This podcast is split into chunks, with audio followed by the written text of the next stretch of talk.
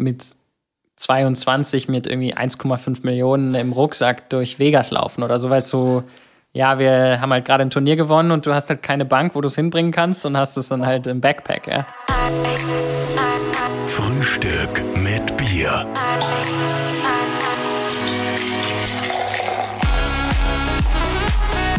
Serviert mit Heineken. Herzlich willkommen zu einer neuen Ausgabe von Frühstück mit Bier. Wir sitzen heute in Wien in einem wunderschönen Loft. Ähm, ja, eine fette Bude, wie wir sagen würden. Ich bin mir jetzt nicht ganz sicher, ob er irgendwie blufft, äh, ob in meinem Glas wirklich Bier drinnen ist, weil er ist einer der besten Pokerspieler der Welt. Hat schon 32,5 Millionen US-Dollar an, äh, ja, an Geld erspielt quasi als Profi. Und, und ist damit der beste deutschsprachige Spieler, hat, äh, ist Platz 8 der erfolgreichsten Turnierspiele nach Preisgeldern weltweit und war 30 Wochen auf Platz 1 der weltweiten Live-Poker-Liste. Sensationell. Fedor Holt, hallo, schön, hey. dass du bei uns bist. Schön, dass ihr da seid. Super, Fedor, wie geht's da? Sehr, sehr gut. Ich habe einen guten Tag soweit. Ja, sehr ja, gut. Äh, gutes Frühstück. Ich sag, wir stoßen mal an ja. mit Cheers. Bier und Wasser. Ich habe auch einen guten Tag, Cheers. weil ich habe ein Bierchen in der Hand. Der Fedor trinkt Wasser. Lieber Fedor, wie ist das beim Poker? Da wirst du wahrscheinlich dann auch zu 100% nüchtern sein, oder? Ja, ich habe äh, wirklich sogar fast, also ich würde sagen, mir vielleicht, man kann es an einer Hand abzählen, dass ich Alkohol getrunken habe beim Spielen. Mhm. Dann war es wirklich auch eher so Teil des Gesamtdings, dass alle getrunken haben und for fun war, aber dass ich jetzt alleine was trinken würde, das mache ich eigentlich nie. Mhm. Aber ist es nicht so, dass man oft sieht, dass eigentlich die Pokerspiele dann ein Glas daneben stehen haben mit Bier oder auch Wein oder? Ja, es gibt sicher welche, die das äh, mehr so in ihren Lebensalltag, ob das jetzt beim Pokern ist oder, oder nicht, integriert haben. Bei mir ist das einfach, ähm, ich glaube, wo das herkommt, ist auch, ne, wenn, wenn das eher so als Entertainment und Spaßteil bei jemandem kam, so, hey, ich spiele irgendwie Poker zum Spaß, dann ist das vielleicht auch mehr damit verknüpft. Mhm. Bei mir war das schon eher aus der Profi-Sportrichtung äh, auch und da war halt äh, für mich immer ein großes Thema, klar, so fokussiert wie möglich und dann ist Alkohol natürlich ja. einer der. Das ist also immer Sachen. auch so wirklich als Arbeit und als Profisport gesehen und nie als Spaß so ein bisschen. Doch, äh, für mich war das schon immer Spaß, aber das ist so ein bisschen wie, ich, wenn ich Sachen zum Spaß mache, dann nehme ich es trotzdem ernst. Und ich merke, dass für mich jetzt wie, wenn ich ähm, Alkohol während dem Workout trinke. So, es mhm. ist halt irgendwie, keine Ahnung, es, es passt irgendwie nicht so dazu. Und so ist es für mich eher beim Pokern auch gewesen. Es ist jetzt, für mich ist halt voll der Denksport äh, oder, oder ich denke halt sehr viel nach und da hilft mir Alkohol jetzt nicht so viel dabei. Mhm. Feder, wie ist es? Du hast relativ jung gestartet, mit 16, glaube ich, hast du schon begonnen, eine Pokerkarriere aufzubauen. Also wenn ich meiner Mama damals mit 16 gesagt hätte, ich werde jetzt Profi-Pokerspieler und schmeiß die Schule hin, dann hätte die wahrscheinlich gesagt, ab ins Zimmer und überleg mal drei ja. Tage, wie war das bei dir damals? Er hat ja Klasse übersprungen, also das war nicht das okay, Problem. Ja. okay, ja, ja. Ist, ähm, also ich glaube, was die Klasse überspringen äh, angeht, vielleicht auch dazu. Ich glaube, ich bin der Einzige, den ich kenne, der sowohl übersprungen hat als auch sitzen geblieben ist. Echt jetzt? Äh, also man muss dazu sagen, du hast einen ähm, unglaublich hohen IQ von 155. Ja, das, diese Zahl, ich habe das irgendwann mal gesagt, ist, vielleicht kann ich das hier auch mal klarstellen. Es stimmt nicht ganz. Ich habe mehrere Tests gemacht über die Zeit es hat immer geschwankt. Ich glaube, als, als Kind war es höher, als, äh, mhm. als, als ich älter geworden bin. Also bist du dümmer geworden. Ja, also kann, genau, über die Zeit, so kann man das sagen, ja. Aber wenn ich mir deine Wohnung und meine anschaue, dann ist deine IQ höher wie meine. und du hast dann tatsächlich eine Klasse überspringen dürfen als Schüler und bist dann wieder sitzen ja, geblieben, oder wie war das? Ja, also es war so, ich, ähm, ich habe mit, ich glaube, die, ich weiß es gar nicht mehr genau, ich glaube, ich habe die zweite oder die dritte Klasse übersprungen und dann, ähm, da war es wirklich, weil ich ähm, sehr schnell die Aufgaben habe erledigen können. Und dann war es noch einmal, da war es jetzt gar nicht unbedingt, weil ich da so gut performt habe. Im Gegenteil, ich bin wir sind vom Bundesland zu Bundesland gewechselt und die mhm. haben unterschiedliche Schulsysteme. Okay. Und da war das so, dass ich von, äh, es gibt quasi G9 und G8, ich weiß nicht, ob ihr das in Österreich auch habt, das sind Nein, quasi neun Schuljahre oder acht Schuljahre. Mhm. Und dann bin ich quasi vom neun Schuljahresystem ins acht Schuljahresystem äh, mhm. äh, gewechselt und bin dabei, habe dann dabei quasi nochmal eine Klasse übersprungen. und dann ein Jahr später bin ich dann sitzen geblieben. Okay. So, das war so. Das Also heißt, da- ich habe zweimal übersprungen und bin einmal sitzen Da musst du ja zum Beispiel in Mathe musst du ja überhaupt nicht verstanden haben, um was da geht. Oder Ja, es war sogar, die, die schwierigsten Sachen waren sogar Bio und Chemie. Weil Ah, ich, okay. ich hatte dann, äh, in dem alten System hatten wir das ein Jahr und dem neuen war das dann das vierte Jahr. Das heißt, ich bin dann in, in Bio und Chemie reingekommen und die haben von äh, Mitochondrien geredet und ich habe erstmal, äh, Ja. Du warst doch, Ich du war noch warst doch bei- bei Bienen und Blumen. genau, genau, ich war noch bei den Blümchen. Aber wie ist das? Mathe muss dir immer ganz gut gelegen sein. Pokern verbindet man ja oft mit Mathematik. Sagst du, Ja. Mathematik ist. Es spielt schon eine große Rolle. Es ist äh, bei mir auch ganz lustig in Mathe. Ich hatte ähm, wahrscheinlich den größten Unterschied zwischen meinen Noten. Also ich hatte ähm, bei uns ist es ein 15-Punkte-System, also 15 Punkte ist eine 1 plus quasi und, und 0 Punkte ist eine 6. Und dann geht's quasi immer eine halbe Note höher. Und ich hatte in Mathe abwechselnd eine 15 und eine 01, also quasi die mit einer 00 wäre man bei uns sogar sitzen geblieben. Also wenn du eine 0 in einem, in einem Fach hast, dann musst du automatisch wiederholen. Also war Wahrscheinlichkeit eher Also- deins und die anderen Dinge Genau. nicht. Also so. bei mir war es so, ähm, Algebra war gar nicht meins. Also so, Bei mir ist es eher so, ich würde gar nicht sagen, dass ich jetzt so gut in Mathe bin, sondern ich glaube, ich habe eine sehr gute Vorstellungskraft. Also ich kann mir Dinge sehr gut vorstellen. Zum Beispiel Geometrie ist mir immer sehr leicht gefallen, weil für mich war das so, wenn es ein, eine einfachere Sache ist, die vielleicht kompliziert ist per se, aber ich kann es mir vorstellen, dann, dann ist mir es leicht gefallen. Aber wenn da zum Beispiel dann irgendwas mit E-Funktionen und recht komplizierten E-Funktionen, dann, konnt, dann, dann war das für mich einfach, ich habe das auf dem Papier gelesen, aber ich, es, ich konnte mir nichts mehr darunter vorstellen. Ja. Und so Ich konnte mir unter Mathe nie was vorstellen. aber das war zum Beispiel bei, bei Wahrscheinlichkeiten war das für mich so sehr, ich habe das in meine Sprache übersetzen können. Also es war, ich lese es da und dann steht da 70 Prozent von irgendwas und da, so und dann habe ich das halt übersetzt in meine Sprache und dann das Ergebnis wieder zurück übersetzt. cool. Und, und bei mir war das einfach immer visuell und, und vorstellen. Insofern, ich würde sagen, bei mir war es eher über Kreativität und Vorstellungskraft. Und wie viel, wie viel Prozent würdest du sagen, ist mathematisch, mit Mathematik wichtig äh, für den Pokererfolg?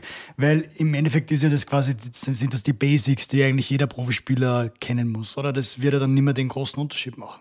Ja, also es hat sich auf jeden Fall auch viel verändert, das Spiel. Ich würde sagen, dass es schon eine sehr große Rolle spielt. Ähm, den größten Teil auf jeden Fall. Was heißt das, so 80 Prozent? Ja, oder? es, es ist schwer zu sagen, weil wa- was, was bedeutet das 80 Prozent? Ja, also wenn ich es jetzt in Zahlen ausdrücken müsste, ich finde es ungenau, aber ja, dann würde ich sowas sagen, 75 Prozent.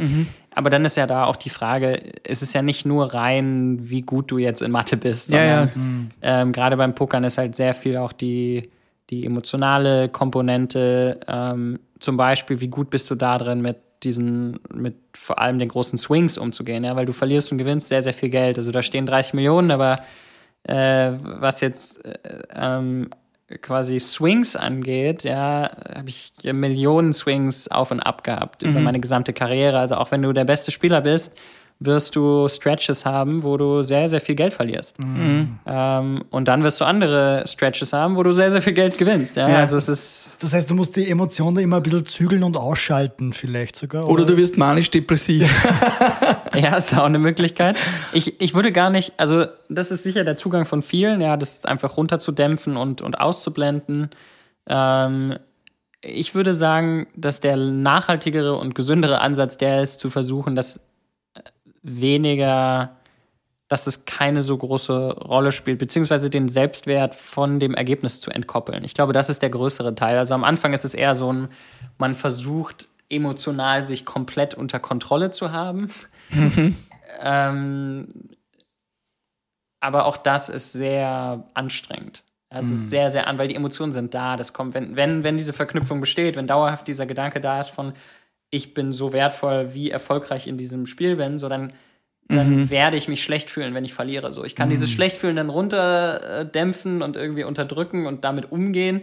Aber viel gesünder ist es meiner Meinung nach halt zu sagen, nee, ich bin wertvoll, unabhängig davon, wie gut ich da performe und ich mache das, weil ich das gerne mache. Also das war schon für dich äh, im, im Sport da ein Thema quasi, dir selbst beizubringen, dass du auch wertvoll bist, wenn du verlierst. Ja, voll. Das war, war wichtig. Ja, voll wichtig. Also es verändert sehr, sehr viel. Ja, weil der, der Hauptgrund, warum ich so äh, obsessed war oder warum ich so viel Zeit investiert habe, war, hatte schon großteils auch damit zu tun, dass es diesen Highscore gab, dass es dieses, diesen Kick gibt. Ja, weil wenn ich da mehr gewinne, so dann bin ich wertvoller und irgendwie geil, ich habe irgendwie was geleistet und was gemacht. Ich meine, Ähm. wir sprechen da nochmal zur Erinnerung natürlich nicht von, äh, ich gewinne mal schnell 1000 Euro, sondern wir sprechen da von, von 15 Millionen Pots, oder? Oder Ja, noch also mehr. So große Pots dann nicht unbedingt, aber ähm, ich sag mal, dass es um mehrere hunderttausend geht, ähm, wurde dann recht normal. und so die größeren waren dann Millionen oder ein paar Millionen. Das war so, das, das passiert dann vielleicht mal äh, ein paar Mal im Jahr. Also ich werde beim Pokern mit den Freunden schon nervös, wenn es um 100 Euro geht. Ich kann mir das gar nicht vorstellen, wie das ist, wenn man um Millionen spielt, äh, in, in deinem Alter auch. Wir sind ja ungefähr gleich alt. Das ist schon auch eine mentale Höchstleistung, die du da bringst quasi. Ja, es ist, äh, es ist eine Frage, wie viel Gewicht man dem Ball gibt. Ne? Also am Ende für mich, ich glaube, es wird einfach immer egaler, ob das jetzt um 100 Millionen, eine Million, 100.000 geht, weil eben das, das Ergebnis keine so große Rolle spielt. Es also, ist, es ist ja die in dem, Moment, Hand. in dem Moment auch noch nicht real. Ne? Es, es liegt noch im Pott. Oder ist es schwierig, das zu entkoppeln? Ähm, das würde ich gar nicht so als wichtig. Für mich ist es wirklich eher, was verändert es, wenn es jetzt um mehr Geld geht. Also so, ich spiele auf die gleiche Art. Da habe ich jetzt ähm, um 5 Euro oder um 50 Euro oder um 50 Millionen Euro spiele, also die, das werden die gleichen Hände gedealt und das, ich, ne, also Das zeichnet es wahrscheinlich dann auch aus. Ja.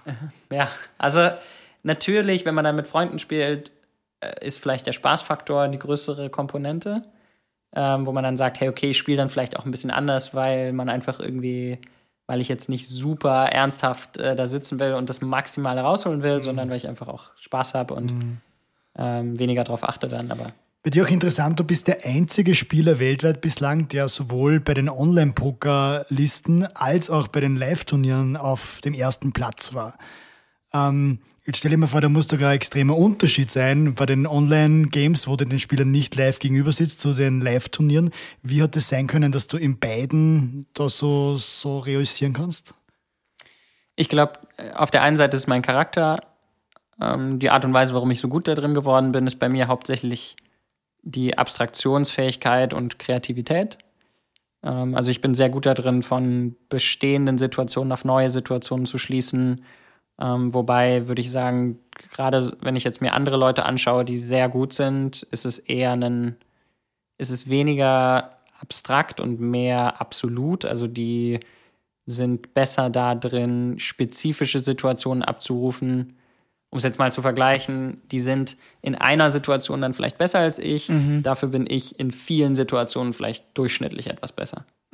Ja, also ich mache vieles gut, die machen manche Sachen sehr gut und das gleicht sich ein bisschen aus. Und ähm, das war immer meine Stärke eigentlich. Also auch wenn ich jetzt neue Spiele spiele, ich bin sehr schnell da drin, ein neues Spiel zu verstehen und, und Dinge, Konzepte, die ich gelernt habe, auf neue Situationen anzuwenden. Und das ist äh, gerade von online zu live. Ich habe online angefangen, ich habe das Spiel da gelernt. Ähm, und dann live ist halt das Gleiche, nur mit Menschen vor einem und dann adaptieren und lernen. Aber wie ist das jetzt nochmal kurz zurück zu meiner Eingangsfrage Ja. mit den, mit Mit den, den Eltern, Eltern. weil mich das doch interessiert. Ja, voll. Wir hatten auch schon Leute, die World of Warcraft äh, Player waren und ganz vorne dabei sind, unter den Top 10 waren.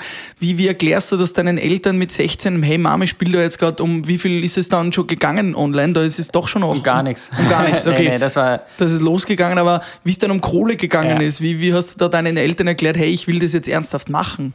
Und was Äh, haben die gesagt? Ich habe das gar, gar nicht erklären müssen. Ich bin mit 17 ausgezogen. Mhm. Ähm, ich habe mit 16 zwar angefangen, aber da haben wir mit Freunden gespielt. Insofern, da waren es halt 10 Euro, da gab es nichts zu erklären. Okay. Und äh, ich habe Fulltime angefangen zu spielen. Da war ich 18 und dann habe ich halt ein, zwei Jahre lang rumgedaddelt und es hat halt nicht viel gebracht, äh, finanziell zumindest. Und da hast du nebenbei noch gearbeitet oder eine Ausbildung? Oder? nee, ich habe studiert und mein Studium abgebrochen. Ähm, ich habe nicht, ja, eigentlich, ich habe einen ziemlich großen Widerstand gehabt, dagegen zu arbeiten. Irgendwie war es gar nicht jetzt Arbeit per se, sondern eher die Art und Weise, was ich da hätte machen können. Davon hat mich überhaupt nichts interessiert. Ähm, ich habe es mal probiert, aber ich habe lieber, also ich habe so gemerkt, diese, dieser Mehrwert, den ich kriege, jetzt irgendwie für 10 Euro irgendwo arbeiten zu gehen, war für mich, okay, gut, dann reduziere ich lieber meine Kosten. Ja. Ähm, also wirklich, ich habe dann für 100 Euro ein Zimmer gemietet gehabt und äh, einfach halt jeden Tag das Gleiche gegessen. Cool. Für, ja, äh, war damals geht so geil, aber Ja. Aber im Nachhinein eine Ähm, geile Story. ja, irgendwie war es für mich diese Vorstellung, jetzt acht Stunden irgendwo arbeiten zu gehen, was ich überhaupt nicht gerne mache und dann dafür 80 Euro zu kriegen und das war für mich so, okay, gut, was mache ich dann mit dem Geld? Da war für mich lieber, ja gut, dann äh, spiele ich Poker und gebe dafür weniger Geld aus, weil ich brauche, also ich muss mir nichts kaufen. Ähm, und habe dann halt so ein Jahr, eineinhalb Jahre gelebt. Ja. Aber spannend, weil für diese Einstellung brauchen viele Menschen, also uns eingeschlossen, sicher wesentlich länger, dass man mal draufkommt, okay, für was arbeitet man. Ne? Und das ist total interessant, dass du das schon mit 17, 18 gehabt hast, dass du das schon so analysiert hast. Ich habe wirklich, also da will ich auch ehrlich sein, ich habe das überhaupt nicht analysiert. Das war einfach so ein Gefühl. Das war eher so, ich habe mich halt gewehrt. Also jetzt wie das bei anderen halt ein Gefühl ist, so dass sie das voll gerne machen. Es gibt ja auch welche, die das einfach gerne machen und die dann gerne arbeiten gehen und irgendwie das für mich war das das Schlimmste. Also ich war dann im Karstadt und habe Inventur gemacht. So das war für mich das aller, aller Schlimmste. Da zu sein und das Gefühl zu haben, ich habe, ich weiß nicht, ich habe keine Connection zu dem, was da passiert. Ich lerne nichts dabei. Ich äh, so, ich verstehe nicht mal den Purpose von dem, was da. Also da war ich so, okay, gut, das kann ich. Äh, das, jede Minute fühlt sich an wie eine Stunde, so das, das wollte ich nicht machen. Und mit 18 hast du dann begonnen, professionell zu spielen, länger zu spielen und, und, und Fulltime, sagen wir so. Ähm, hast du dann auch schnell gemerkt, hey, da kann ich Kohle verdienen? Sind dann auch Ziele gekommen? Hast du gesagt, hey, mein Ziel ist Poker Weltrangliste 1 oder weißt du, was ich Ähm, meine? Wenn ich einen Job ja. beginne, dann habe ich, ja, okay, ich kann mal der Chef äh, der Abteilung werden oder so. Hast du gemerkt, okay, Chef ich will Poker Weltrangliste 1? Nee, gar nicht. Ich habe ähm, am Anfang war es wirklich eher so mal, also bei Pokerspielern ist ein ziemlich großer Step so dieses Winning Player, also mehr Geld gewinnen als verlieren. So und das war bei mir damals. Du musst es ein bisschen so sehen, du kannst Winning Player sein auf unterschiedlichen Leveln. Ja, also du auf dem 5 Cent Level bist du vielleicht Winning Player, aber auf dem 1 Dollar Level vielleicht irgendwie noch nicht, ja. Und dann ist halt so, auf dem 5-Cent-Level machst du halt vielleicht dann 100 Dollar im Monat, ja. Auf dem 1-Dollar-Level kannst du dann halt vielleicht schon 1000 Dollar im Monat machen. So, und auf dem 100-Dollar-Level kannst du halt vielleicht 10.000 Dollar im Monat machen, ja. Und dann ist so ein bisschen, okay, gut, wo ist diese Schwelle, wo du halt genug Geld damit machen kannst, dass du irgendwie leben kannst. Ist es aufsteigend oder gibt es nicht immer so ein paar Spinner, die halt auch beim Hunderter spielen? Oder Genau, und dann ist das Problem, wenn du jetzt, sagen wir mal, du bist, du bist Winning Player auf dem 1-Dollar-Level ähm, und gewinnst da halt dann 1000 Dollar im Monat ähm, und spielst dann aber auch die 100 Dollar und verlierst da quasi dann wieder Ja. 1000 zurück, so und dann, äh, na, so, dann, dann kannst du in, machst halt 40 Stunden die Woche auf dem kleinen und in fünf Stunden verlierst du quasi auf dem höheren wieder alles zurück. So war das bei mir schon auch ein bisschen so dieses, ich wollte halt immer irgendwie gucken, wie kann ich irgendwie höher kommen und habe dann quasi auf den kleineren Limits vielleicht Geld gewonnen und dann ähm, auf den höheren, quasi auf dem nächsthöheren oder dem nächsten nächsthöheren dann wieder was zurückverloren und dann war das so immer so plus minus null, ja, und das war so mindestens ein Jahr circa. Und dann war so ein Punkt, wo ich halt gesagt habe, okay, nee, jetzt mache ich das ordentlich und limitiere mich da und mache wirklich nur so, ich, ich, ich spiele so lange, bis ich immer nur auf dem Level bin, was ich schlage und dann so Step by Step. Ähm, trotzdem aber ziemlich aggressiv. Also ich war immer so, okay, gut, wie, so, so direkt getestet, komme ich irgendwie aufs nächste, bin ich da gut genug für und was brauche ich, um da hinzukommen und bin dann vergleichsweise ziemlich schnell, ziemlich, ziemlich weit hochgekommen. Du möchtest auch gewinnen? Dann schau jetzt auf Kasumo. Kasumo.com, unser Partner von Frühstück mit Bier. Wetten leicht gemacht, der faire und sichere Sportwettenanbieter. Wir haben für euch eine 10 Euro Freiwette. Einfach den Link in unserer Beschreibung klicken und dort findet ihr alle Infos und werdet direkt weitergeleitet auf kasumo.com. Cool, 10 Euro zum Freiwetten und das auf nationale und internationale Fußballspiele und viele weitere Sportarten. Und ihr könnt jetzt wie Fedor online pokern auf kasumo.com unter dem Motto ganz gelassen bleiben. Und jetzt viel Spaß mit unserem Podcast. Wie analysierst du das oder wie merkst du, bin ich jetzt gut genug, zählt da nur, gewinne ich oder gewinne ich nicht? Oder Ja. merkt man auch die Strategie dann der anderen und lest das? Ja, also es ist ein bisschen Einschätzung von anderen. Äh, vielleicht Leute, die schon auf dem Level sind, die schon besser sind, wo man dann fragt, so, hey, denkst du, ich kann das schlagen, die dann vielleicht auch in einen investieren und sowas. Das war ein Thema. Dann ein anderes Thema ist klar, das Ergebnis. Ne? Wenn du merkst, so, hey, ich zerstöre mein Level komplett, so, dann merkst du halt, okay, gut, dann reicht es wahrscheinlich auch für den nächsten. Du spielst dann auch den nächsthöheren und guckst halt so, okay, gut, reicht es schon dafür, ja. Da ist natürlich die Varianz dann hoch. Manchmal läuft es gut, manchmal nicht. Das weiß man nicht. Aber ja, also es gibt verschiedene Mittel und ansonsten auch Analyse. Also man schaut sich schon auch seine Statistiken an und guckt so, hm, okay, ne, was machen die Leute, die gut sind, was mache ich, wo ist der Unterschied? Schaut man sich schon auch an. Wie viel Zeit hast du da gespielt, circa pro Oh, tausende Stunden. Tag? Circa? Ach so, pro Tag. Äh, pff. Das ist so schwer zu sagen. Also ich würde sagen, von 2012 bis 2016 war mein Leben Poker. Also deswegen auch Leute fragen mich das oft und ich finde es spannend, weil ich glaube, das ist schon der Unterschied in sich selbst, dass andere das sagen können. Also so wie Leute, die sagen, ja, ich arbeite 40 Stunden die Woche, für mich war das so, ja, da hätte ich nie drüber nachgedacht, weil ich keine Grenze hatte. Also es war so, Wir spielen in die Nacht zum Teil und alles. oder? ja, aber auch, äh, es ist gar nicht wichtig, wie viel, weil ich habe es ja gegangen. Also es ist so wie, wenn ich jetzt einer fragt, so, äh, wie viel Spaß hattest du letzte Woche? So, ja, für mich war das so, ja gut, äh, ich habe es halt gemacht, wenn ich Bock hatte und ich hatte jeden Tag Bock. So. Und würdest du jetzt auch sagen, was natürlich ein, ein wichtiges Thema ist, würdest du auch sagen, dass Pokern in dieser Ebene du das eher als Job siehst, als Profession, du einen Spaß dabei hast oder du auch schon ein bisschen süchtig warst? Weil Spielen macht ja auch immer irgendwie süchtig, oder nicht? Also, oder kann man sagen, auf dem Level, wo du bist, da ist Sucht eigentlich kein Thema? Seid ihr süchtig nach eurem Job?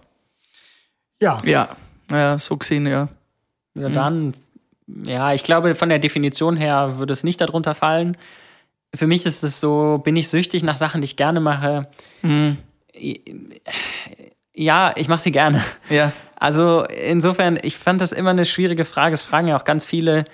Ähm, ich finde dieses gesamte Thema Sucht auch jetzt beim Pokern für mich alle Menschen, die ich sehe, wo ich das Gefühl habe, dass das ist compulsory, also das, ich weiß gar nicht, wie man das auf, auf zwanghaft, ja, vielleicht auf Deutsch, ist für mich die Angst die primäre Komponente. Ja, also so jeden, den ich sehe, die, die jetzt in die Kategorie Glücksspielsucht fallen, das hat für mich überhaupt nichts mit Glücksspiel zu tun. Sondern es ist, Glücksspiel ist nur das Tool, um was zu spüren. Ja, weil die Swings, von denen ich gerade eben gesprochen habe, es gibt halt wenig äh, ähm, Umgebungen in unserer Welt, wo man so schnell so viel Emotionen spüren kann. Ne, gerade gerade dieser direkte Connect zu diesem, was ich vorher angesprochen habe, dieses Selbstwertgefühl, dieser Dopamin-Kick, der da mitkommt vom Gewinn, ähm, das ist schon sehr gesellschaftlich verankert bei uns. Ne? Diese Bewertung, dass alle um dich herum dich bewerten, basierend auf dem, was du geleistet hast, wie viel Geld du hast, was du gemacht hast, wie, wie angesehen du bist. Ähm, Glücksspiel ist da halt einer der einfachsten Hacks, einer der Environments. Darum heißt ja genau- auch Glücksspiel, oder?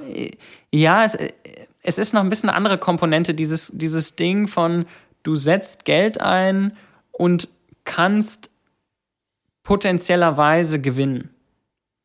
Und du brauchst keine wirklichen Fähigkeiten dafür. Ja, und das ist so, und es kommt sehr, sehr schnell. Das ist auch eine wichtige Komponente. Also so, du, du hast das Feedback in einem Tag, in einer Stunde, in fünf Minuten. Und das sind meistens Leute, die nach diesem Kick suchen, nach dieser Bestätigung, nach diesem, nach diesem Gefühl suchen, sind Leute, die ähm, unsicher auf, in anderen Gebieten sind und völlig verständlicherweise, ja, weil wir auf ganz viele Arten und Weisen verunsichert werden. So habe ich danach gesucht, ja klar. Ich war extrem verunsichert. Ich habe ähm, ich habe sehr an mir selbst gezweifelt. Ich hatte, ähm, ich hatte sehr viel Druck von außen, weil ich das Gefühl hatte, okay, ich muss, ich brauche, also jeder erwartet von mir, dass ich einen Plan habe. Alle fragen mich die ganze Zeit, was mache ich? Alle fragen mich, was mache ich aus meinem Leben? Was plane ich danach? Was für einen Job will ich machen? Alle machen sich Sorgen um meine, Se so, es hat sich niemand richtig interessiert, für was ich eigentlich machen möchte, aber alle wollen irgendwas. So. Schon klar, ja. Und ich, das, das kennt ja jeder auf irgendeine Art und Weise. Ob Ja. das Freunde oder Familie oder Eltern sind. Es geht ja wenig bei, da jetzt drum, was möchte er und setzen sich damit auseinander, sondern mehr um die eigenen Gefühle. Ne? So haben sie versa so haben sie Schuldgefühle oder was auch immer. Sie meinen es auch nicht böse, aber es Überhaupt ist, äh, nicht. ja. Ich, ich meine das auch nicht vorwurfsvoll. Ich meine das eher beschreibend. Nur das Spannende daran finde ich, wenn wir jetzt von, von Sucht sprechen, für mich ist das nichts anderes als eine Kompensation und das Suchen von einem Gefühl, was eigentlich einen ganz anderen Ursprung hat. Du hast angesprochen, dass auch Spieler in dich investiert haben, andere, oder Ja. auch vielleicht auch hattest du auch andere Sponsoren oder Gönner für, für Preisgeld oder für Buy-ins. Ähm, Wie läuft sowas ab? Das, das kennen sicher viele unserer Hörer nicht. Ich selber ja, kann es mir auch nur ungefähr vorstellen, aber wie läuft so ein System ab? Es, die Basis ist ganz einfach. Es gibt keine Gönner. ähm, es gibt Investoren, ja. Ähm, ich spiele ein 10.000 Dollar Turnier, ich habe jetzt vielleicht 50.000 Dollar, ähm, ich bin aber gut genug, um das Turnier zu schlagen, ist mir aber zu viel Einsatz. So, ja. Jetzt, weil ich möchte jetzt vielleicht, klar, ich gewinne da im Schnitt vielleicht, sagen wir jetzt mal 20 Prozent. Ja, also im Schnitt gehe ich dann, wenn ich eine Million mal spielen könnte, würde ich im Schnitt mit 12.000 Dollar wieder rausgehen. 20 Prozent, super Return ähm, für einen Tag spielen. Aber ähm, oft ist es halt weg. Ja, manchmal gewinne ich halt sehr viel und den Großteil der Zeit verliere ich die 10.000. So ist diese Auszahlungsverteilung bei Turnieren im Pokern. Und was man dann macht, ist sagt, okay, gut, ich würde jetzt gerne vielleicht 5.000 Dollar Risiko nehmen oder 3.000 Dollar Risiko nehmen. Ähm, ist ein profitables Investment. Wer möchte investieren? Das heißt, ich reduziere meine Varianz, ja, ich reduziere mein Risiko, gebe anderen Leuten die Möglichkeit, in ein profitables, äh, in einen profitablen Spieler zu investieren und ähm, reduziere dadurch mein eigenes, mein eigenes. Und der, Der- bekommt dann einfach diesen Anteil, wenn er sagt, er zahlt 70 Prozent, bekommt er nachher dann auch Anteil 70 Prozent. Genau, und was dann passiert ist, wenn man ähm, das halt eben, wie das dann bei den meisten Märkten ist, entsteht dann ein Markt für genau das. Ne? Dann sage ich jetzt, okay, gut, ich glaube jetzt, ich bin ein 20% profitabler Spieler in dem Turnier. Ähm, du kannst jetzt bei mir investieren. Ähm, von allen Gewinnen krieg dann ich noch 5% on top. So, dann machst du auf 15% Rendite, ohne einen Finger zu rühren, super geil für dich und ich krieg noch 5% extra. Und hattest du da auch mal die Situation, wo du nicht gewonnen hast dann Ja, und wo dann, das ist natürlich wo der dann vor der Türe schon gewartet hat und gesagt hat, was ist mit dir? Das ist, das ist zum Beispiel auch so, wir reden da von einem höchst professionellen Umfeld auch. Ne? Also die Leute, die da investieren, das ist, jetzt- das ist so wie, wie jetzt man irgendwie, die Frage stellt man ja auch Startup-Foundern nicht. So, das ist genau, das ist exakt das Gleiche. Hat dann Absolut. ein Investor bei dem Startup-Founder vor der Tür gestanden und gesagt, du, äh, gib mir mein Geld zurück, weil, also die sind sich alle bewusst, äh, dass das Risiko und, und das zum Beispiel auch alle, die da investieren, oder ich sag mal fast alle, die da investieren, sind Selbstspieler. Ähm, das heißt, von den Millionen, die äh, andere in mich investiert haben, ähm, äh, würde ich sagen, sind 98 Prozent des Geldes von höchst erfolgreichen Spielern selbst gekommen. Alles klar. Und ist es quasi, kann man das auch ein bisschen vergleichen mit, sie wetten auf dich? Ja, schon. Könnte man so auch irgendwie, um es wieder spielerisch zu sagen, Ja, genau. Also äh, es ist weniger eine Wette, weil man ja jetzt nicht gegen irgendjemanden diese Wette abschließt, sondern mehr ein Investment. Also es ist mehr, mehr ein, ein Stock-Investment, ja, wo du halt äh, jetzt Anteile an, an einem Spieler kaufst. So, ähm, aber ja, man schließt schon auch in irgendeiner Form, wettet man auf die, den Erfolg des Spielers natürlich. hast du auch bei anderen investiert? Sehr, sehr viel, ja. Sehr, sehr viel. Ja. Und auch jetzt rückblickend gesehen dafür, davon gewonnen oder eher verloren beim Ähm, Investment in Das andere? hat sehr gut funktioniert, ja. Okay. Also das ist auch zum Beispiel sowas, deswegen haben auch hauptsächlich erfolgreiche Pokerspieler investiert. Es ist ein nicht so leicht zu verstehender Markt. Das ist so ein bisschen wie, ähm, du hast halt Insights, die niemand anderes haben kann. Ja, weil ich weiß, ich kenne halt alle Spieler. Ich kenne alle Felder, ich kenne alle Turniere. Ich, äh, irgendwann ist so dieser Punkt, du kannst jetzt einen Namen von einem Spieler sagen und wenn ich den Namen nicht kenne, dann ist es kein erfolgreicher Spieler. Also es ist, es gibt quasi niemanden, den ich nicht kenne. Wie Also viele es ist irgendwann einfach tummeln so, sich da so ungefähr? Was kann man da sagen weltweit? vielleicht Hunderte. In der Formel 1. Ja, du irgendwann, das ist jetzt auch gar nicht, ich meine das nicht selbstbeweihräuchern, sondern einfach, es ist so, es ist ein Zustand. Also du weißt Na klar. irgendwann, jemand muss mindestens vier Jahre lang Zeit investieren. Das, das poppt nicht einfach auf. Das gibt's nicht einfach so. Das heißt, jemand, der jetzt sehr, sehr gut ist, ähm, war vorher zumindest gut. Und dann kennt man ihn. Ist es ausgeschlossen, dass ich jetzt als Nicht-Profi zum ähm, weiß nicht, wichtigsten Turnier da in Las Vegas äh, komme und es gewinne? Nö, gar nicht ausgeschlossen. Das ist ja der Grund, warum Poker so reizvoll ist. Ähm, es ist unwahrscheinlich, aber Das bei dir wahrscheinlich sehr unwahrscheinlich. Aber diese Wahrscheinlichkeit steigt. Ja, umso mehr Zeit du investierst, umso höher wird diese Wahrscheinlichkeit. So bei mir, sagen wir mal, da spielen jetzt 1000 Spieler mit, so bei mir ist die dann vielleicht bei 0,5 Prozent und bei dir ist sie vielleicht bei 0,0005 Prozent. Ähm, aber gewinnen kann jeder. Das heißt, wenn ich mich, umso mehr ich mich an die Mathematik halte und umso weniger an meine Gefühle, umso besser würde es mir gehen, würdest du grundsätzlich sagen. Es kommt darauf an, was deine Gefühle bedeutet. Ne? Also, wa- was ist das? Diese Gefühle. Ich meine, das ist ja quasi irgendein, das kommt ja irgendwo her. Ne? Das ist ja irgend, das ist ja nicht einfach, das ist ja nicht irgendwas, was einfach aus dem Himmel fällt, sondern die beziehen sich ja auch auf irgendwas. Das große, die, die große Thematik ist, auf, basierend auf was für einer Informationsbasis ähm, spürst du Dinge. Also zum Beispiel, ich habe auch die ganze Zeit Gefühle, wenn ich spiele. Ähm, aber viel davon kann ich auch gar nicht so gut interpretieren. Ne? Ich nehme jetzt irgendwas wahr, ich sehe, ah ja, okay, der, ich spüre da irgendeine Emotion, aber das heißt nicht, dass ich das direkt übersetzen kann, in was ich jetzt am besten machen sollte. Also du merkst zum Beispiel, der blufft oder der hat sicher nicht ein wirklich Mhm. gutes Blatt in der Hand. Nee, das ist nicht das Erste, was du merkst. Du merkst, er Das hat eine Emotion. Genau, das Erste ist, ah, ich spüre irgendwas.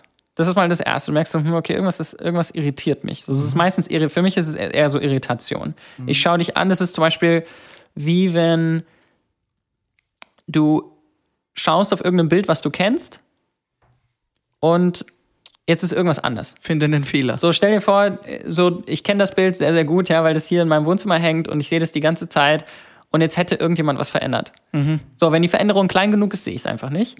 Aber wenn die Veränderung da ist und da hätte jetzt jemand irgendwie ein Haus umgesetzt oder so, dann würde ich mir denken, irgendwas ist anders, irgendwas irritiert mich. Und so ist es, wenn ich dann jemanden anschaue. Du merkst so, hm, okay, der Puls, so, der ist leicht gerötet, so, oder der, ähm, der starrt irgendwo hin, oder die Augen fangen an leicht zu wässern, oder ähm, äh, der Wimpernschlag äh, hat sich erhöht, oder ja, was auch immer. So, es gibt so viele Dinge, die da passieren können. Und Woher hast du dieses äh, Wissen dann aufgebaut? Ist das alles durchs Pokern gekommen oder hast du von Haus aus schon als junger Mann schon mit 16 auch ein Feingefühl für, für andere Menschen da so stark gehabt?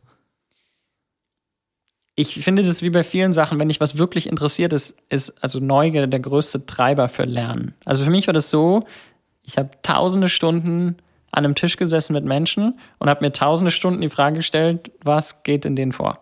Okay. So, und wenn man das tausende Stunden, das ist so wie mit allem, so, wenn du irgendwas tausende Stunden machst, dann wird man halt irgendwann zumindest besser. Und das ist ja auch der Punkt, ich würde jetzt gar nicht sagen, dass ich so unfassbar talentiert da drin bin. Ich glaube, ähm, ich glaube, ich habe eine gute Grundlage dafür, weil ich recht sensibel bin und ähm, glaube ich, mich gut in andere Menschen hineinversetzen kann. Ähm, mit drei Mädels aufgewachsen bin, das hilft. Okay. Ähm, also der Teil, ja, okay, aber das andere ist, ich habe einfach, es ist nicht, dass ich jetzt irgendwie da so super educated bin. Ja. Ich habe es einfach mehr trainiert als die meisten Menschen. Ich kenne einfach wenige Menschen, die sich halt tausende Stunden hingesetzt haben und wirklich versucht haben, die Emotionswelt jemand anderes äh, in zu interpretieren. Ja. Körpersprache, Mimik. Diese Gefühle, wie, wie kommt es dann irgendwie beim Online-Poker? Gibt es da auch ein, ein Äquivalent für diese Ja, es ist, dann wird es ein bisschen informeller, also ein bisschen weniger emotional, aber das zum Beispiel auch, ich merke das direkt. Also dieses, es ist, wie gesagt, es ist eher eine Irritation. Das ist eher so, okay, ah, der hat jetzt lange überlegt. wie schnell er klickt und so. ja. Genau, also Timing ist ein großes Thema. Ähm, Betting Pattern, also was, was für eine, was für ein Verlauf hat die Hand genommen? Ja, manchmal ist einfach so, hm, das steht, also so was, weil dann, du siehst ein Ergebnis und du versuchst zu überlegen, oder ich versuche zu überlegen, was ist der Gedankengang, der dem zugrunde liegt. Der hat jetzt eine Entscheidung getroffen und dann versuche ich zu denken, okay, was für einen Gedankengang könnte der gehabt haben, dass er zu dieser Entscheidung gekommen ist? Und dann Darauf basierend triffst du deine Entscheidung dann. Zum Beispiel, es fließt mit ein. Ja? Also es gibt dann, dann ist dieser Teil von angenommen, ich gehe davon aus, dass meine Gegner perfekt spielen. Das ist der, die, die Grundlage. Ich versuche erstmal zu überlegen, okay, was denke ich ist die, die strategisch perfekte Response und äh, die, die beste Antwort. Und dann überlege ich, ja, okay, vielleicht wäre jetzt perfekt, aber was ist, was für Fehler macht er? Was glaube ich sind seine Abweichungen? Und was ist die beste Antwort auf diese Abweichung? Und das mache ich dann. Aber musst du dann nicht auch, also wenn du dich jetzt in den anderen Spieler hineinversetzt, deine Strategie laufend ändern, damit du die anderen verwirrst? Wenn, wenn dich jetzt jemand schon gelesen hat und verstanden hat, dann musst du ja eigentlich ständig ein bisschen schauen, die Strategie zu ändern. Das ist zum Beispiel sowas, was ein großes, eine große, ein großes Missverständnis von vielen Anfängern ist. Also ich höre zum Beispiel ganz oft den Satz, ja, ich spiele einfach verrückt und dann weißt du nicht, was ich mache. Ne, so, ja, wie konntest du gegen den Anfänger spielen, weil du kannst ja gar nicht, du, du kannst ja gar nicht vorhersehen, was der jetzt macht. Ähm, das ist richtig. Es ist schwieriger vorherzusehen, was ein Anfänger macht, als was ein Profi macht. Aber nur weil Dinge weniger vorhersehbar sind, heißt es nicht, dass sie besser sind. Also das ist zum Beispiel so, ähm, du wirst es in ganz vielen Sportarten sehen, dass Vorhersehbarkeit nicht ein großes Problem ist. Ja, also äh, du weißt, bei einem richtig guten Tennisspieler wird es zwei Bälle geben, die er in dieser Situation spielt, vielleicht noch einen dritten. Aber nur weil ich weiß, dass der jetzt da äh, in äh, Volley spielt, so heißt es nicht, dass das schlecht ist. Dass mir das irgendwie Ja, hilft. also ja. genau, also das ist quasi dieser Gedanke, dass jetzt, ja, der könnte den Ball jetzt ins Ausspielen, aber das ist schlecht. Also quasi nur, nur weil er dann was Überraschendes macht, ist Überraschung nicht unbedingt gut. Hm, verstehe. Also das ist, glaube ich, so die, dieser größte Gedanke von, äh, wenn ich gegen gute Spieler spiele, dann gibt es manchmal Momente, die mich überraschen. Und manchmal davon führt es dazu, dass ich Dinge finde, die ich sehr gut finde, ja, weil die vielleicht was Neues sich überlegt haben. Aber in den meisten Fällen ist es was, was ich kenne, nur es geht um die Execution. Es geht darum, wie gut machst du das, wie gut wendest du das an. Also Überraschung ist gar nicht so ein wichtiges, wichtiger Punkt. Und gesamt gesehen hat sich, hat sich die Spielweise irgendwie verändert die letzten Jahre? Ja, schon sehr. Also es sind vor allem die letzten Jahre viel mehr Programme ähm, auf den Markt gekommen, die mit denen man Teile des Spiels ansatzweise lösen kann. Und also das ist jetzt so ein bisschen wie, stell dir vor, du hast ein super kompliziertes Spiel und wie Poker und du nimmst jetzt einfach eine kleine Situation raus. Ja, das ist so ein bisschen wie, Poker besteht aus Milliarde, Milliarde, Milliarde mal Mau Mau. Ja? So, und jetzt kannst du aber eine Mau Mau-Situation rauslesen und Mau Mau ist ganz leicht zu lösen, was die optimale Strategie ist. Und so versuchen die sich quasi dran zu hangeln und halt zu sagen, okay, gut, wir können nicht die, das gesamte Spiel lösen, noch nicht mal annähernd in den ganz komplexen Richtungen, aber wir können jetzt mal eine simplifizierte äh, Art und Weise lösen. Und dann ist es so, oft ist es, in vielen Fällen ist es so, dass die simplifizierte Lösung, wenn du ein gutes Design geschaffen hast, also sagen wir mal, jetzt gerade habe ich beim Pokern 100 Optionen zu setzen. Ja, also ich kann zwischen 1 und 100 kann ich alles setzen, was ich will. Jetzt, jetzt ist das halt unfassbar komplex. Ja, wenn ich jetzt 1 setzen kann, dann kann er auf 2 erhöhen, dann kann ich auf 3 oder so. Das sind, Ja. so. Und dann sage ich jetzt, okay, gut, ich mache jetzt ein Design, wo ich sage, er kann jetzt nicht mehr alles zwischen 1 und 100 setzen, sondern er kann nur 25, 50, 75 oder 100 setzen. Das ist immer noch sehr kompliziert, aber es sind plötzlich nur noch vier Optionen anstatt 100 Optionen. Und so habe ich jetzt, das ist nicht die perfekte Lösung, aber es ist schon sehr nah dran an einer guten Lösung. Und so lernen wir quasi das Spiel besser kennen, indem man halt diese extrem komplexen äh, Bäume nennen wir das, ja, weil quasi so jeder Ast führt dann wieder zu einer nächsten Möglichkeit. Ähm, da hat sich sehr, sehr viel getan in dem Spiel gerade. Feder von extrem kompliziert gehen wir kurz auf extrem einfach. Es kommt der Frühstück mit Bier, Bierwagen. Der Frühstück mit Bier. Bierwagen. Liefert frisches Heineken. Der Frühstück mit Bier, Bierwagen liefert wieder neues Bier. Wir stoßen mal an zwischendurch, wir trinken mal kurz runter. Cheers. Und das ist der Moment, wo wir über irgendetwas Lustiges sprechen. Irgendwas, was Fedor Holz mal passiert ist, was lustig ist, eine Rauschgeschichte, hast du gesagt, gibt's nicht so viele, aber irgendeine Situation in deinem Leben, wo du sagst, das würde ich eigentlich nicht erzählen, aber jetzt passt's rein. Irgendwas äh, völlig äh, Lustiges, Witziges. Was ist da mal passiert? Vielleicht hast du mal Strip-Poker gespielt. nee, das haben wir sogar wirklich noch nie gemacht. ähm, Also wenn wir es mal spielen, dann lade ich dich ein, glaube- in meinem Team zu spielen. was ich, was mir öfters aufgefallen ist, dass viele Geschichten, die so, die wir im Pokern erlebt haben, für mich erst im Nachhinein absurd wurden. Also gerade viel auch was mit Geld zu tun hatte, ähm, wo wir wirklich mit, mit Rucksäcken einfach mit 22 mit irgendwie 1,5 Millionen im Rucksack durch Vegas laufen oder so, weißt du, ja, wir haben halt gerade ein Turnier gewonnen und du hast halt keine Bank, wo du es hinbringen kannst und hast es dann halt im Backpack, ja. Und wie Oder- bringst du das mit nach Europa dann? Ähm, ja, wir haben das dann gewired. Äh, also das Okay. geht, es gibt schon Lösungen, ja, es hat schon funktioniert, aber es war so, Da war wenig, wenn man sich das eben, wie, wie jetzt auch lacht, ne, für mich ist das so, ja, wir haben das die ganze Zeit gemacht. ähm, aber Bist damals, du mal überfallen worden? Nee, nie, nee. Wir waren auch, wir sahen auch nicht, also wir sahen eher aus, äh, als hätten wir 60 Dollar in der Tasche. Insofern waren wir keine Ziele. Ähm, und dann später sind wir natürlich auch ein bisschen bewusster geworden. Aber ich würde sagen, so die verrückteste Geschichte, ähm, die, die mir irgendwie einfällt, was das angeht, ist, ähm, ich war mal in Macau. Das ist äh, in der Nähe von Hongkong in China. Gibt's bei James Bond, äh, Spectre, glaube ich, oder? Ja, ja. Und äh, da, das ist so die chinesische Poker-Hauptstadt quasi. Ja, es gibt eigentlich nur da Glücksspiel. Und da fliegen die quasi dann alle hin und da sind die ganzen großen Casinos und Hotels. Keine so schöne Stadt, auch nicht kein, kein Ort, wo ich unbedingt gerne bin, aber es sind halt so die größten Games dort gelaufen und ähm, dementsprechend war ich öfters da. Und ähm, ich habe äh, eine sehr große Summe dort gewonnen und zwar so äh, um die 12 Millionen Hongkong-Dollar müssten es gewesen sein, also 1,5 Millionen circa. Und das Problem war, ich habe das Buy-in, äh, ich habe da nicht sehr dran gedacht und ich habe das Buy-in getätigt in Cash. Also ich habe halt äh, Geld dabei gehabt und habe mich äh, in Cash eingekauft. Und Hast du da, ich das nur Geld kurz gewonnen. nebenbei, hast du da auch Securities, die dich begleiten bei sowas? Nee. Und was war das bei? Und ähm, es müssten, ich weiß es nicht mehr ganz genau, es müssten irgendwie 20.000 Dollar oder sowas gewesen sein, sowas in die Richtung. Und ähm, habe eben 1,5 Millionen äh, gewonnen und dann ähm, durften die mir das Geld nicht äh, anders auszahlen als in Cash. So, und dann war das so, dass wirklich das, also es gab auch keine Möglichkeit, das von dem Casino zu wiren oder es war irgendwie 6% oder so. Also, es war so völlig, also es gab keine richtige Möglichkeit. Und einen Bankaccount kann man dort auch nicht machen in Mainland China als Ausländer.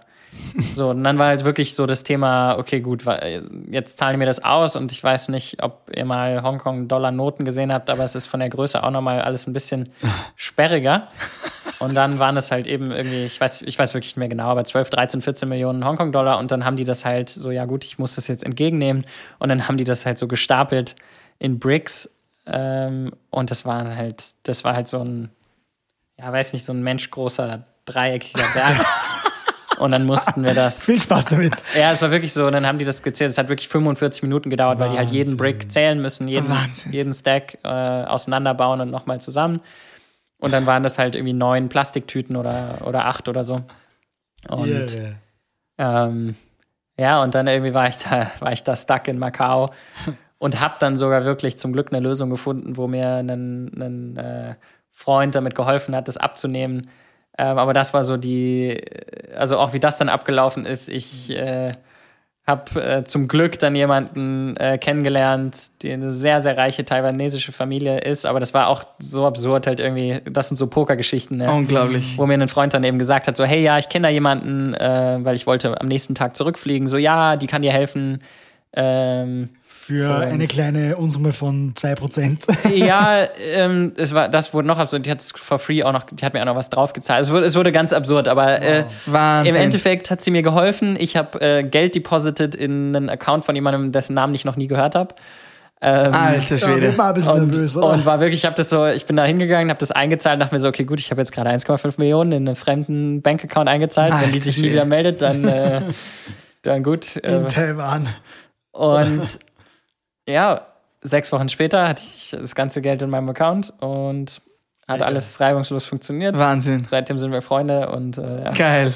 das war so meine, meine Alter, wenn ich mir das Asia nur Story. vorstelle, fange ich schon zu schwitzen Und- an. Wirklich, das ist ja heftig. Hat man da nicht da, wenn man jetzt gerade 1,5 Millionen gewonnen hat, äh, das Bedürfnis ein bisschen zu feiern? Ähm, oder wie, wie, wie ist das dann? Wie drückst du deine Glücksgefühle aus? Also gibt's dann, äh, schmeißt du dann eine Lokalrunde, es gibt Shampoos für alle oder wie, wie, wie läuft das ab? Oder, oder trink, setzt dir alleine an die Bar, trinkst ein Bier und gehst heim? Oder? Ja, also es ist klar, äh, es ist so, ein- es ist so ein bisschen in beide Richtungen. Ne? Auf der einen Seite ist, klar habe ich mich voll gefreut. Auf der anderen Seite ähm, ist es auch so, das ist gar nicht so zentral dort gewesen. Ja, jetzt, da waren nicht alle meine Freunde, das ist jetzt auch nicht der Ort, wo ich unbedingt feiern gehen würde. Also es ist eher so, ja, ich freue mich voll und ich bin super hyped, aber Ich will schauen, dass dieses Es- Geld safe aus dem Land rausbringen. ja. Ich wollte eher nach Hause. Also es war eher so, okay, so ich will, da, klar, da sind so zwei, drei gute Freunde gewesen, aber es war jetzt nicht dieses, ja, hey, komm, lass uns jetzt in Macau irgendwie nachts feiern gehen. So haben wir schon auch mal gemacht, aber das ist jetzt nicht der. Ja, du hättest sofort eine Bar oder eine, ein Casi- Casino kaufen können. ja, vielleicht, Unfassbar. vielleicht der andere Weg dann.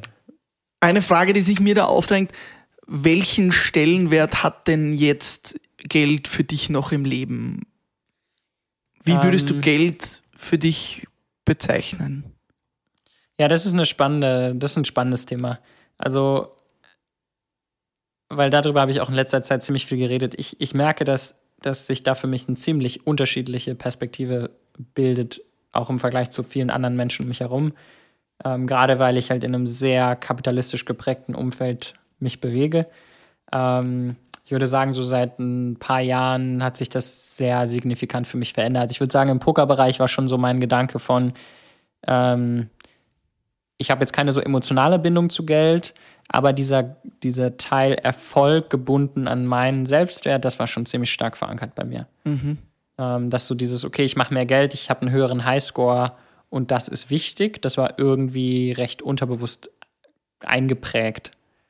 Ähm, und dann so zu realisieren, ich fühle mich nicht besser, wenn ich mehr Geld mache, das war, glaube ich, ein ziemlich wichtiges Learning für mich. Hat es da einen bestimmten Moment gegeben?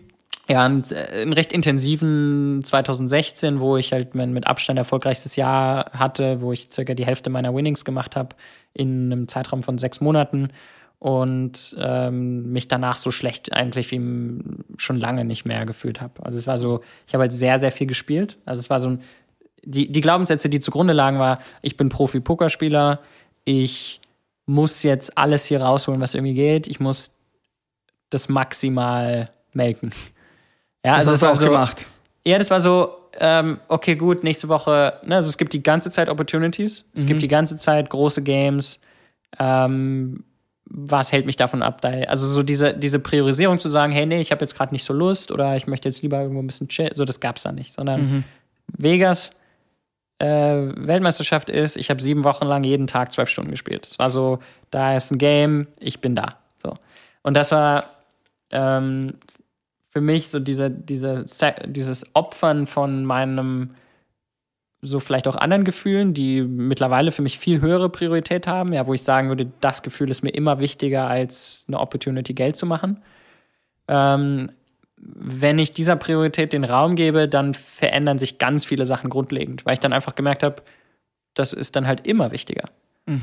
Und wenn das immer wichtiger ist, dann spiele ich eigentlich gar nicht mehr oft. Also ich habe dann gemerkt, so, okay, gut, ich spiele dann halt kaum noch, weil ich sechsmal die Woche mehr Lust habe, äh, was anderes zu machen, als Poker zu spielen. Was ist dieses andere Gefühl, um es äh? Ähm, ich glaube, das kennt jeder von uns auf eine unterschiedliche Art und Weise. Für mich ist einfach so der, der schönste, freieste Zustand. So ein bisschen so, was würdest du jetzt machen, wenn es keinen Druck gibt?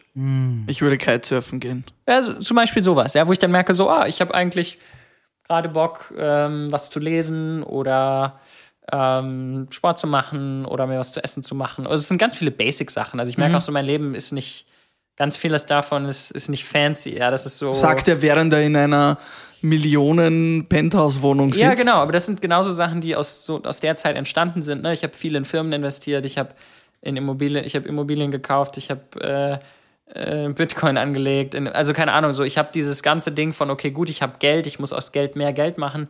Ich habe sehr wenig an die Funktionalität äh, gedacht und sehr wenig daran gedacht, was mache ich? Also so, ich glaube, die Thematik würde mich am meisten interessieren, auch mit Investoren zu sprechen. Ich habe das Gefühl, die meisten sind komplett removed von dem, was sie da machen.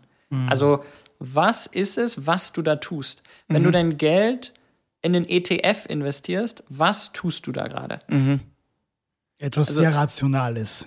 Nicht, nee, nicht, aber das, es passiert gar. Das Ding ist, ich glaube, ich meine das noch auf einer anderen Ebene. Ich meine, was ist wirklich genau die Sache, die da gerade passiert? Du schließt einen Vertrag mit einer Bank ab zu einem virtuell erstellten Asset, was quasi keine, also verstehst du, so, es, ist, Ja, es, ja. ist, es passiert eigentlich nichts. Ja. Das ist so wie, was passiert, wenn du eine Wenn du- Sportwette abschließt? Oder wenn du Was- eine Schule in Afrika baust, dann ist eine Schule in Afrika da. Ja, das ist dann schon genauso. Aber was zum Beispiel, was passiert, wenn du jetzt eine Stunde ähm, Klavier spielst? Ja, was also wa- was was passiert da? So und da finde ich halt schon, ich habe das Gefühl, dass ich sehr viel Zeit mit Dingen verbracht habe, wo wenig Energie in Bewegung ist, ja, wo ich keinen Spaß dran habe, wo ich wenig lerne. So und das ist für mich zum Beispiel viel, was mit Geld machen zu tun hat. Ähm, und da habe ich halt gemerkt, für mich ist das immer die höhere Priorität. Für mich ist immer die höhere Priorität, Dinge zu machen, die ich gerne mache, unabhängig davon, wie viel Geld das macht. Und ja, ich glaube, dass das sehr, sehr viel, sehr, sehr viel abhanden gekommen ist. Du bist quasi an der Spitze der Bedürfnispyramide angelangt. Es gibt ja diesen, diesen Ja. Ausspruch, ab einem gewissen Level an Geld, den man verdient, macht es einen immer glücklicher, sondern da, da, ja, das ist einfach gut, das zu haben und dann kann man sich wirklich auf seine Leidenschaften konzentrieren. Ja, aber das Spannende ist, der Gedanke, der da hinkt für mich, ist diese, dieses Konzept von, was daraus viele ja schließen, ist, okay, gut, dann spiele ich das Game so lange, bis ich genug Geld habe, um das tun zu können. Ja, das Und das ist für mich das war ja auch so, ja gut, erstmal ähm, würde ich sagen, dass die meisten Menschen, die ich kenne, die sich mit, ich nenne es hauptsächlich Power, mit, mit Power Grab äh, beschäftigen, also welche, die im kapitalistischen System äh, hauptsächlich agieren, ähm, das hat eine gewisse Gegensätzlichkeit. Du musst bestimmte eigene Bedürfnisse runterregulieren, um in diesem Game maximal zu performen. Ja, also wenn ich, wenn ich nur denke, wie kann ich meinen eigenen Benefit optimieren, dann muss ich eine gewisse Empathie runterregulieren. Ja, weil wenn ich, wenn ich sehr stark mit einbeziehe, wie ist der Deal für dich, wie fühlt sich das für dich an, was, was ist dir wichtig, was ist dein Wohlbefinden, wie hängt das miteinander zusammen, dann kann ich dich ja nicht mehr maximal exploiten. Und das kann ich bei, bei Aktiengeschäften oder was auch immer sehr wohl. Ja. Ja, aber das, das, das äh, geht ja auch ein bisschen weiter darüber hinaus. Ne? Inwiefern bist du emotional connected zu all den Sachen, die dich umgeben? Und das ist dann, wo ich merke, ich habe keine emotionale Connection zu dem Prozess des Investments. So, ich habe keine emotionale Connection dazu, jetzt ein Millionen äh, Aktienportfolio zu managen. So, ich habe keine emotionale Connection dazu. Wenn ich Geld investiere in ein Projekt, in eine spezifische Sache, die entwickelt wird oder die gebaut wird, dann kann ich mich emotional damit verbinden und sagen quasi, okay, das halte ich für eine sinnvolle Sache. Was macht diese Sache? Da muss ich mich auch mit damit beschäftigen. Ja, und das braucht Zeit.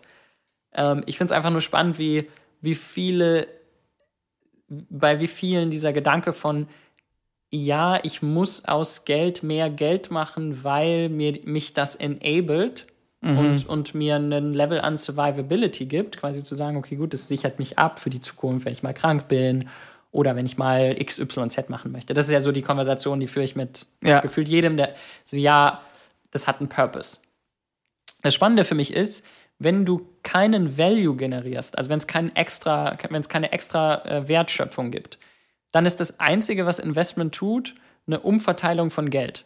So das Einzige, was, wenn dein, wenn dein absoluter Wert steigt, dann ist nichts anderes passiert als eine Umverteilung von Geld. Und ich glaube, dieses Verständnis von Menschen dafür, dass wenn du schon genug Geld hast, ausreichend, um deine Bedürfnisse abzudecken und dann noch Geld umverteilt wird, dann ist es meiner Meinung nach per Definition schon so, dass das Geld in fast allen Fällen von Menschen kommt, die es wahrscheinlich mehr brauchen als du.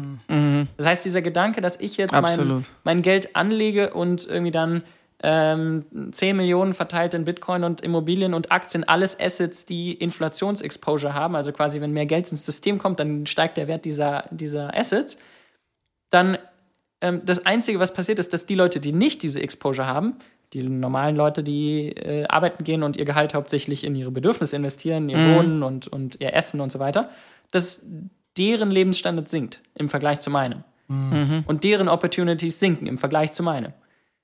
Und im Vergleich zu den anderen Leuten, die, die auch Exposure in diesem Markt haben, was halt alle Leute sind, die noch mehr Geld Viel Geld haben, ja. und das ist für mich so dieser Gedanke quasi, wenn man sich damit beschäftigt und dann merkt, okay, was mache ich da gerade, dann ist es nicht, ich tue was Gutes für mich, sondern es geht darüber hinaus. Ich habe einen Impact damit auf unser soziales Gefüge und für mich ist das ein, ein Impact, den ich nicht haben möchte. Ich möchte nicht mehr Geld verteilen zu Leuten, die sowieso schon zu viele Opportunities haben, wo ich glaube, wir sollten das Gegenteil machen. Ich glaube, wir sollten mehr äh, Grundbedürfnisse abdecken von Leuten, die diese noch nicht abgedeckt haben. Und das ist für mich so der Teil, warum ich ziemlich, äh, weil du äh, lange, lange Ausführungen, aber warum ich Investments gegenüber mittlerweile ähm, sehr viel Zeit darin investiere, mir zu überlegen, wie kann ich meine Ressourcen, ob das Zeit oder Geld ist, investieren in Dinge ohne eine Erwartung an ein finanzielles, persönliches Outcome zu haben. Wenn ich das nämlich rausnehme, dann muss ich die Sache, die ich da tue, geil finden. Ja. Finde ich einen mega Ansatz. Mega. Und du hast dein geballtes Wissen, dein Geld etc. auch jetzt benutzt, um quasi eine neue Firma zu gründen, wo es darum geht, persönliche Ziele zu erreichen.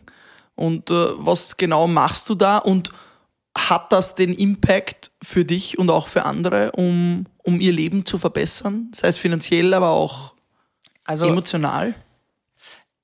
ich würde mal so sagen, es ist, ähm, das war jetzt so ein großer, das war jetzt irgendwie ein Spiegel von dem Werteteil, der in mir vorgeht und viele Fragen, die ich mir stelle. Und ähm, der nächste Schritt ist eben, okay, wie setze ich das um? Ja? Wie sieht dann die praktische Umsetzung davon aus? Viele Antworten habe ich da noch nicht, ähm, weil ich gerade vor allem in dem Prozess bin. Ich habe viele dieser, dieser Prozesse losgetreten, die noch sehr stark aus einem eher opportunistisch getriebenen Gedanken kamen, wo ich sage, okay, es gibt eine Grundlage, die ich cool finde, es gibt vielleicht ein Produkt, was ich gerne mag, ja, ob wir jetzt Prime Mind mit, mit einer Mindset-App, wo ich, wo ich den, den Content liebe, ja, wo ich sage, okay, das hat mir geholfen, das kann eventuell anderen Leuten helfen. Also diese Essenz ist da, aber dann quasi, okay, wie kann ich eine funktionierende Company daraus bauen? Und auch dieser Gedanke ist ja nicht verkehrt zu sagen, alles klar, ähm, wie kann ich das so so viel Wert für so viele Menschen wie es geht äh, schaffen. Aber was ich halt da spannend finde, ist, ja, wenn ich wirklich daran interessiert bin, so viel Wert wie so, für so viele Menschen zu schaffen, dann mache ich es halt kostenlos und mache es allen zugänglich.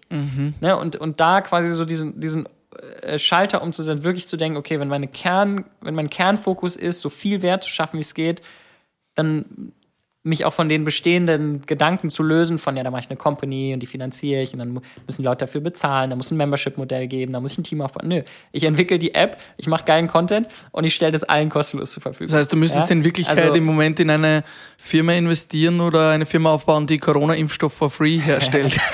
ähm,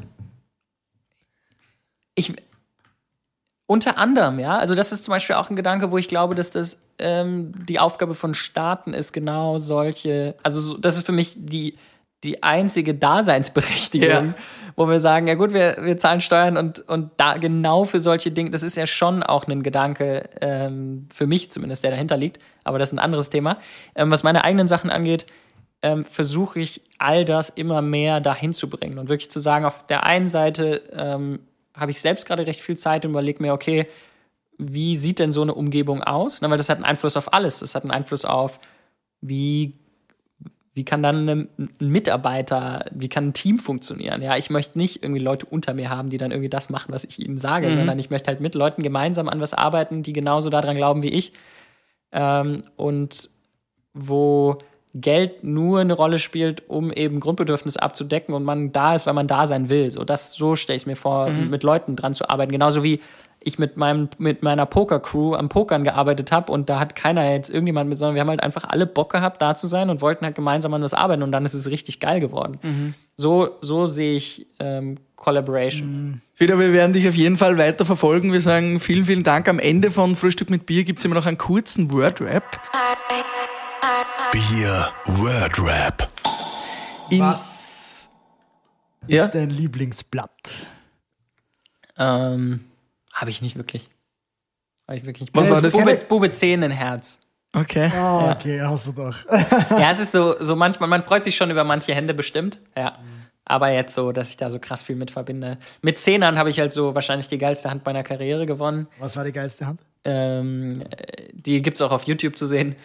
Ähm, da habe ich im One Million One Drop, das ist so das größte Bein aller Zeiten oder zweitgrößte mittlerweile, ähm, mit Zehnern bei, als noch fünf Spieler drin waren, äh, zwei Spieler auf einmal ausgenockt. Das war schon sehr, sehr crazy. Mit, mit, mit vier Zehnern oder was? Poker. Äh, 13ern. Drei Zehner. Also es war äh, insofern crazy, weil es ging halt um, also diese eine Hand waren halt weiß nicht, 5 Millionen Value oder so. Also es Geil. Und was, und, der andere ist halt vorne auf dem Flop und auf dem Turn und am River kommt halt die 10 und das ist so, Geil. alle rasten halt The aus. War, River. genau, das war schon Geil. sehr, geil.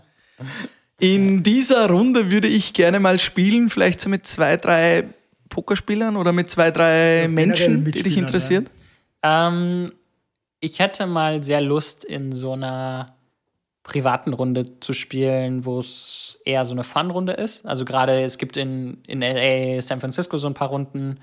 Ähm, ich weiß gar nicht genau, wer da mitspielt, aber so, das sind teilweise schon Poker-Enthusiasten, ähm, jetzt irgendwie Schauspieler oder Artists oder Okay. was auch immer. Das finde ich irgendwie schon ganz cool. Das würde ich gerne mal. Cool. Ich gerne mal spielen. undergroundig, so in Ja. Villa im Keller. Ge genau, sowas so in einem Hotel in Monte Carlo oben äh, in der so, so irgendwie so ein das ist so ein geiles Feel, wo man wo es einfach so cozy ist, es sind nette Menschen, es ist eine schöne Atmosphäre.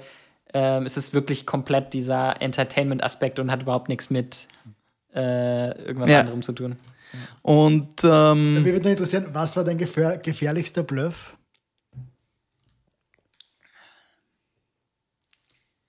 Erinnere ich mich nicht dran.